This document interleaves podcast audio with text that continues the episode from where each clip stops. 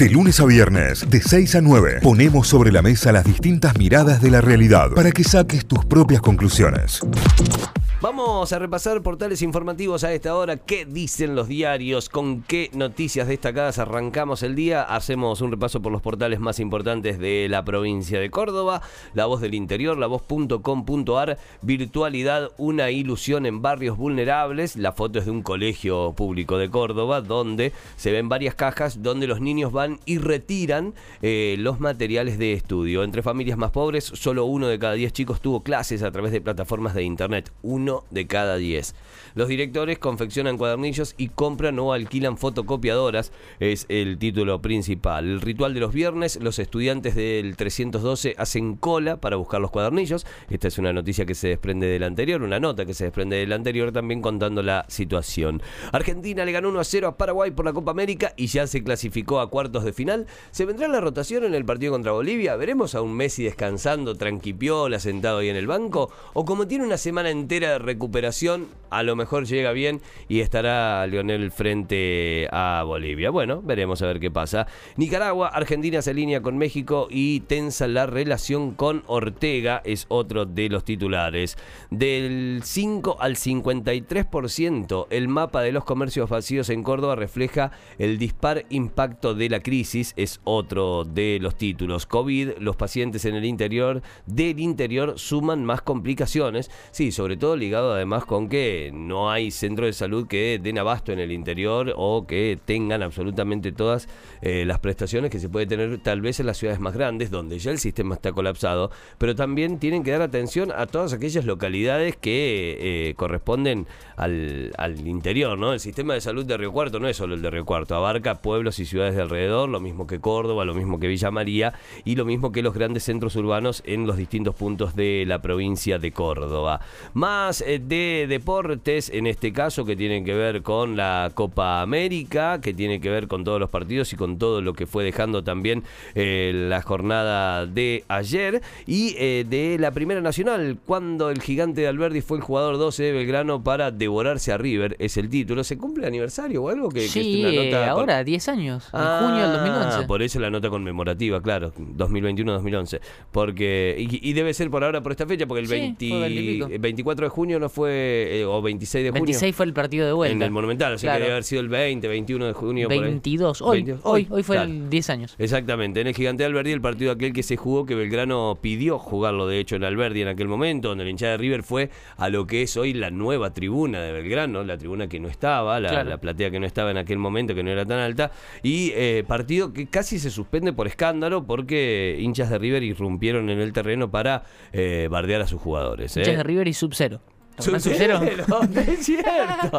Era Capitán Sub-Zero, tenés razón. ¿A quién era? Al paraguayo Román que se eh, Porque hizo, el penal. Ah, que él había hecho el penal, es verdad, es verdad. Eh, qué, qué, qué, locura, qué locura todo lo que pasó en esos días. Fue tremendo realmente, mira, se cumplen 10 años ya. Son los principales titulares que tiene en su portal lavoz.com.ar. Hacemos un repaso de los títulos principales de Hoy Día Córdoba a esta hora, hoydía.com.ar, así los pueden encontrar en su portal. La noticia de las vacunas, de la llegada de las vacunas, que te contábamos en los títulos también del programa, es el título más importante hasta ahora. Esta semana llegarán casi 5 millones de vacunas para acelerar la campaña. Eh, superamos las 22 millones de dosis recibidas. Richmond concluyó la producción de sus primeras 448.625 inyecciones. Estamos hablando de las vacunas eh, Sputnik hechas aquí en Argentina. Ese es el título principal. Y hablando de vacunas también, en los próximos días se prevé el arribo a Córdoba de 328.000 vacunas. En los últimos tres días fueron inmunizadas 100.992 personas en toda la provincia, es otro de los títulos.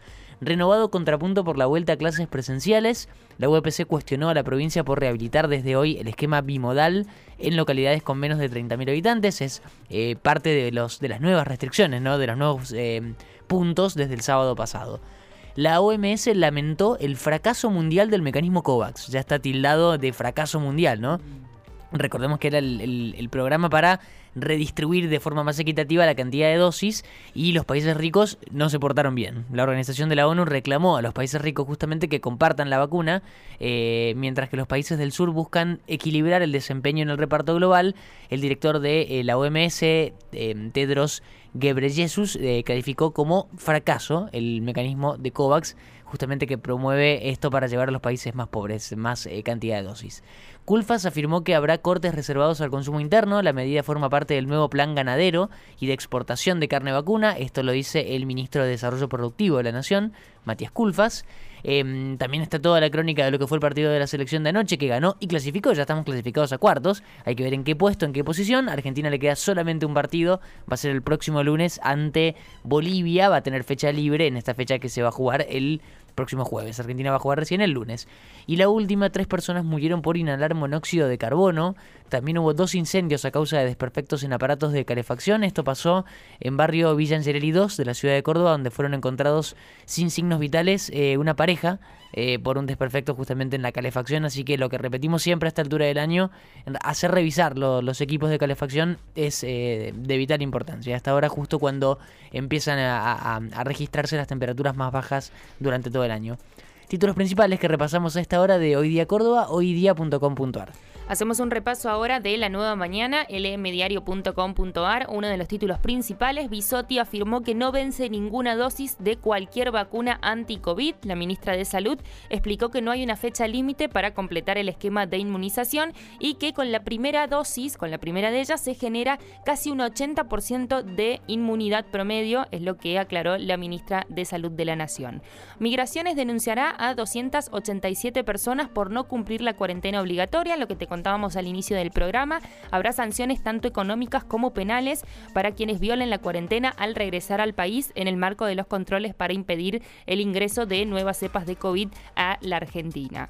En el día de ayer, el día lunes, se vacunaron 17.992 personas contra el COVID-19 en Córdoba. En, hasta el momento se vacunaron 528.180 personas en el departamento capital y 734.631 en los 25 departamentos del interior de la provincia.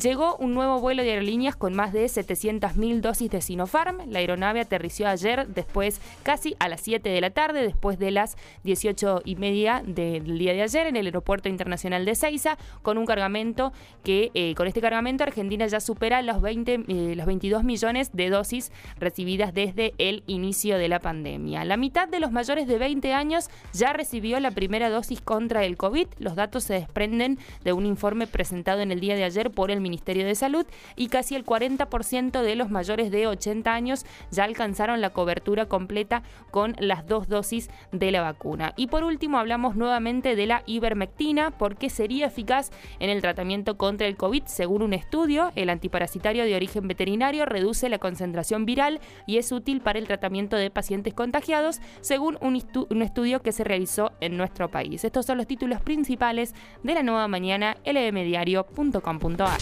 Notify, las distintas miradas de la actualidad para que saques tus propias conclusiones. De 6 a 9, Notify, plataforma de noticias.